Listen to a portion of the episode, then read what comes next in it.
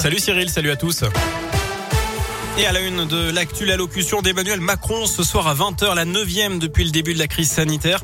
Alors que l'épidémie de Covid repart, le taux d'incidence dans la Loire est à 50 cas pour 100 000 habitants, tout juste le seuil d'alerte, alors qu'on est à 66 cas en Haute-Loire. Une prise de parole avec aussi en ligne de mire la prochaine élection présidentielle, Greg Delsol. Oui, le président de la République devrait faire de nouvelles annonces sur la situation sanitaire avec l'objectif de promouvoir le rappel vaccinal, la fameuse troisième dose. Pour l'instant, elle est proposée seulement aux plus de 65 ans et aux personnes vulnérables. Le public éligible pourrait être élargi et le pass sanitaire pourrait être conditionné à cette troisième dose de vaccin. Le président devrait aussi pousser à la vaccination contre la grippe et insister sur la prévention de la bronchiolite. L'objectif, c'est d'éviter l'engorgement des hôpitaux. Mais vous l'avez dit, cette allocution intervient à cinq mois de la prochaine élection présidentielle.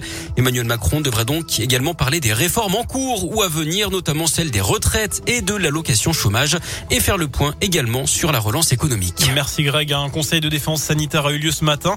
Un peu plus de 30% d'entre vous estiment qu'il faut rendre obligatoire la troisième dose de vaccin pour conserver le pass sanitaire. C'est ce qui ressort de la question du jour sur radioscoop.com. Vous avez jusqu'à 19h pour répondre sur notre site internet.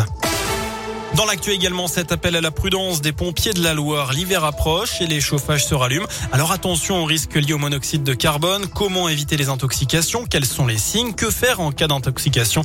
La réponse en vidéo, vous la retrouvez sur le compte Twitter du SDIS de la Loire. L'inquiétude grandit en Mayenne après la disparition d'une jeune fille de 17 ans depuis hier après-midi. Elle était partie faire son footing. D'après plusieurs médias, son père a retrouvé des écouteurs tachés de sang en bordure d'une forêt. 200 gendarmes sont à sa recherche. Un homme d'une quarantaine d'années aurait été interpellé et placé en garde à vue. On passe au sport. En foot, la garde est communiquée à Saint-Etienne après la plainte déposée par la SS à l'encontre du prince cambodgien Norodom Ravitchak pour tentative d'escroquerie.